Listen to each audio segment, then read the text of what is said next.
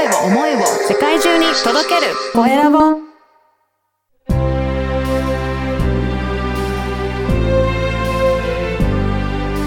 経営者の志。こんにちは。ナビゲーターの山口智子です。皆さんはお部屋の片付け得意ですか？私はとても苦手です。今回のゲストはお片付けのプロがゲストです。とっても役立つ情報、またなるほどなと思うお話伺いました。どうぞお楽しみください。それでは今回のゲストは片付けコンサルタントの石川ひとみさんです。よろしくお願いします。よろしくお願いいたします。あの、石川さん、今日初めましてのお話なんですけれども、はい、あの、ね、お顔をこうやって合わせるのも初めてなんですが、はい、とっても素敵な方で、あの、もうパッとこの、なんだろう、画面でお話しする、お顔を拝見するだけで、こう、なんか、あ、すごい素敵な柔らかい方なんだろうなっていうイメージが湧いてくるんですけれども。ありがとうございます。嬉しいです。いやとてもとてもお話楽しみにしています。よろしくお願いします。こちらこそよろしくお願いいたします。あの、まずですね、片付けコンサルタント。えー、片付けがとても苦手なので、とても気になる、えー、お仕事の中身なんですが、はい、そもそもその石川さんがこの片付けコンサルタントをやるようになったのはいつ頃からだったんですか？はい、えー、去年の1月から活動を始めました。去年の1月から、あ、はい、じゃあまだ1年ちょっと経ってるという、ね、そうですね、1年とちょっとですね。はい。え、でも、ということは、それまでは、あの、全く別のお仕事とかをしていて、何かきっかけがあって片付けの方向に行かれたということなんですか？はい、そうです。それまでは普通に会社員で働いていたんですけれども、はい、片付けコンサルタントをして、はい、はい、活動しています。へえ、あの、これはなんで片付けコンサルタントになろうって思われたんですか？はい。私は実は片付けが大の苦手でして、はい。で、コンサルタントになったのが40歳になる年だったんですけれども、39歳まで片付けが全然できなくてですね。で、いつもこう、物を探したりとか、あとは子供4歳と10歳の男の子がいるんですけれども、こう、早く片付けてってこう叫んで暮らしていたんですね。うん、で、あの、平日お仕事をしていて、週末は家にいるんですけれども、物がたくさんあって、その中で、こう、子供と過ごすのが嫌で、疲れた体なのに、週末は出かけて、で、また、週明けからまた疲れたまま出勤したりとかして過ごしてたんですけれども、もうお家がとにかく物が溢れているので、全然リラックスできないんですよね。で、なんかもうこういう生活嫌だなっていうふうに過ごしてた時に、夫がですね、こんまりさん、え近藤まりえさんの著書で、人生がときめく片付けの魔法を、うん、あの読んで、片付けを実践していたのが、こんまりさんを知る困りメソッドを知るきっかけになったんですけれども、夫はこう自分のものだけを片付けをしていて、で、こうどんどんこう周りがきれいになっていくんですよね。夫のものだけなんですけれども、で、それを見て私も興味を持って片付けを始めた感じです。はい。じゃあ、まず最初にご主人がこんまりさんの本を見ながらやっていたんですね。そうなんですよ。夫はなんか結構そういうのを見つけるのが上手というか、はい、ときっかけでした。すごい、でもそれを実践する旦那さんって素敵ですね。そうですね。なんかある日突然、こう、洋服を山のようにして、一点ずつこう、ときめきチェックっていうのをするんですけれども、はい。一人でやっていたんで、ど、どうしたのってなりました、最初は。いや、そうだったんですね。でも、はい、じゃあそこからご自身も影響を受けて、はい、そうですね。ハマっていったということなんですか？はい、はい、そうですね。えー、石川さんご自身がやってみて、変化はいかがでしたか、はい、いや、もうガラッと変わりました。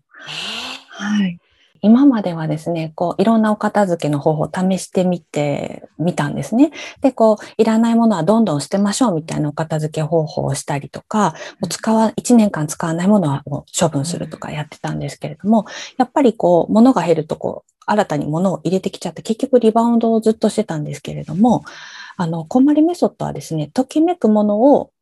にフォーカスして残すお仕事、あの、片付け方法なんですね。で、今までやってたお片付けは不要なものを捨てる。だからいらないものを探すお片付けだったんですけれども、こんまりメソッドはときめくもの、大事なもの、心地がいいものを残すので、お片付けの後は、お家の中が全部もう自分の好きなもの、ときめくものだけなんですよね。はい。なので、そういったものに囲まれて生活すると、やっぱ気持ちもね、あの、毎日ワクワクするような感じのお部屋になりますし、はい。はい、そこが変わりました。じゃあ、まあ、気持ち的にもそうでしょうし、それが日常生活の中にも結構いい影響を及ぼしたりっていうこともあったんですか？そうですね。もう子供もお片付け、こう、物の住所が決まるので、あの、お片付け自分からできるようになったりとか、私もこう、探し物をしなくていいので、あと日々のお片付けも出したらその元の場所に戻すだけなので、時間が、時間に余裕と心に余裕ができるようになったので、今はもう寝る、ご飯食べた後、寝るまでの間の時間で家族でこう、体操をしたりとかゲームをしたりとか、家族の時間がとても楽しく持てるようになりました。いいですね。あの、今のお話を伺っていて、はい、よ物を探すな、なくなった、ここに置いてたはずなのにとか、ね、ありますし、あと、どうしても、こう、使ったものを元に戻さないという、あの、癖のある家族がいまして、こう、どうしたらいいんだろうと思ったり、あと、その、まときめくものって、うん、そのね、確かにそうだろう、そうだよなと思いながらも、どんどんあの、ものが増えていってしまうその日常ですね。はい。どうしたらいいんだって思いながら、もう日々の忙しさに追われて、はい、片付けまで手が回らないんですけども、はい、そういう人でも、はい、石川さんのそのコンサルタントを受けると、コンサルを受けると、はい、そんな、そんなに難しくなくできるんですかね？はい、難しくないですね。で、片付けができない理由がありまして、ええ、それは皆さん実は片付けって学校で習ったことないんですよ。はあ、片付けの方法？はい。整理整頓とか、掃除の方法は結構習うんですけど、お片付けって結構自己流とか、お母さんがこうしてたからっていうのが多くて、習ってないんですよね。うん、いや、言われてみればそうですね。はい、な。なので、あの、コツさえ知れば、きっかけさえつかめばできるようになります。へえ、そうなんですね。はい、なんか、あのー、もしなんか言える範囲で、例えば、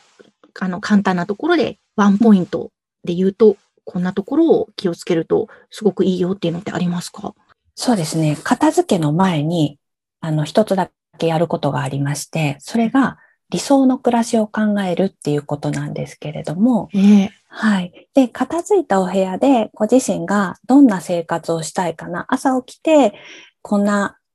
例えばこうコーヒーを飲んだりとか、ハーブティーを飲んだりして、ちょっとストレッチをして、えっ、ー、と、窓を開けて、えっ、ー、と、洋服こういうのを着てとか、朝ごはん何を食べてっていうのをこう、結構イメージ、映像でイメージできるぐらいまで考えて、その理想の暮らしを持って片付けに挑むと、うん、ゴールが決まっているので、それに向かって片付けが進む。なるほど。大切ですね。はい、確かに、はい、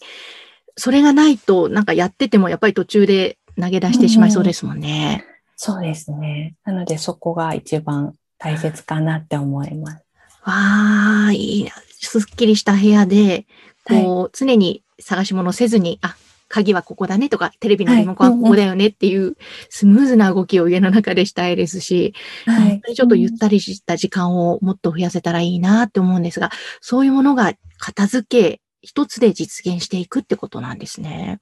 そうなんです。片付けをすれば、はい、変わります。すごい。えー、でも、去年のね、1月からコンサルのお仕事をスタートして、はい、今まで結構いろんな方のご自宅とかを訪問してやったんですか？それともオンラインなどでレッスンをしたりしているんですか？はい。えっ、ー、と、訪問とオンライン両方とも、両方できるんですけれども、はい。私は訪問の方が多いですかね。はい、いかがですか？実際訪問してみて、コンサルをやって、はい、最初と、まあ、終わってからとお客様の反応とか、石川さんが感じてこられたことってどんなことがありますか？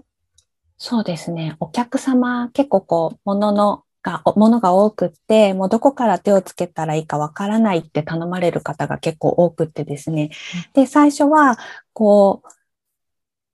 う、ものをこう、片付、こう、ときめきチェックをしていくんですけれども、うん、なんかこう、これには思い出があってとかなんかこう捨てられないってなるんですけれども、こう理想の暮らしを思い描きながら選ぶことによって、どんどんこう自分が何が好きかっていうのが分かってくるんで、あ、私これが好きだった。あ、あんな風にしたかったんだっていうのが片付けをしてる途中で結構出てくるんですよね。うん、で、お客様も笑顔がどんどん出てくるので、それがもう私の中ではすごく嬉しいポイントですね。へえ、なるほど。確かにそのときめきチェックをしてて、やっぱりこれは、なんか思い出が深いから捨てられない。でも、ときめくかっていうとどうなんだろうとか、まあ、きっと、こう、ね、迷うときにその、さっきおっしゃってたゴールのところを思い浮かべて、はい。そうすると判断がつくってことなんですね。そうなんです。ええで、しかもその途中で自分はこういうことがやりたかったんだとか、なんか自分の発見とか、自分の中の整理整頓にもつつまりつながっていくってことですか？そうなんですよね。ご自身で、あの、と、ときめきってこうね、人それぞれ違うので、そのご自身でしかわからないんで、私はただそばで、あの、見守るというか、うん、なんかこれはどれぐらいの時期に買われましたか？とか、こういつ使いましたか？とか、そういったご質問はするんですけれども、うん。結局はごご自身の気持ちで判断をしていただくので、はい。いや、面白い。なんか、部屋も片付くし、自分の心もすっきり片付いていくしっていう、はい。そうなんですね。そうなんですよね。へえ、そっか。だから、その、こんまりメソッドってありますけど、はい、メソッドってそういうことでもあるんですね。そうですね。あの、物理的なお片付け、プラス、ね、気持ちの片付けというか、うん、はい。えー、なんかそうやって気持ちの方もスッキリしていくことで、なんか、どうなの大きく言ってしまうかもしれないですけど、人生が変わっていかれる方もきっといらっしゃるんじゃないですかね。そうですね。なんか、現場でよく見るのは、あ、私これがしたかったって言って、うん、こう、ね、就職先を変わられたりとか、はい、ご自身でこうお仕事を起業されたりとか、はい、そういった方もいらっしゃいます。ええすごい。今、石川さん、とっても優しいソフトな声でさらりとおっしゃってましたけど、すごい変化ですよね、本当決断そうですね。ええそれが石川さんのそのコンサルで、そういうふうになられた方もいらっしゃると。はい、そうですね。面白い。わかりました。ちょっとまだまだお話伺っていきたいと思うので、ちょっとまたもっといろんな具体的なお話、後半でもお願いします。はい、よろしくお願いします。今回のゲストは、片付けコンサルタントの石川ひとみさんでした。次回もどうぞお楽しみに。石川さんのお話いかがでしたか？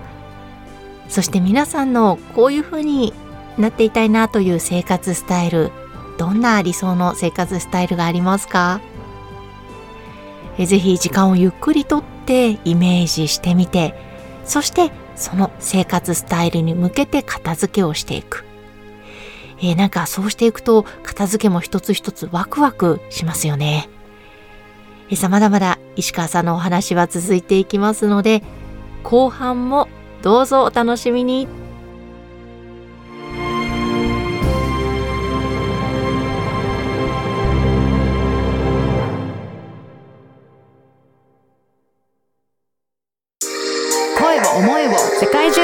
ける。コエラボ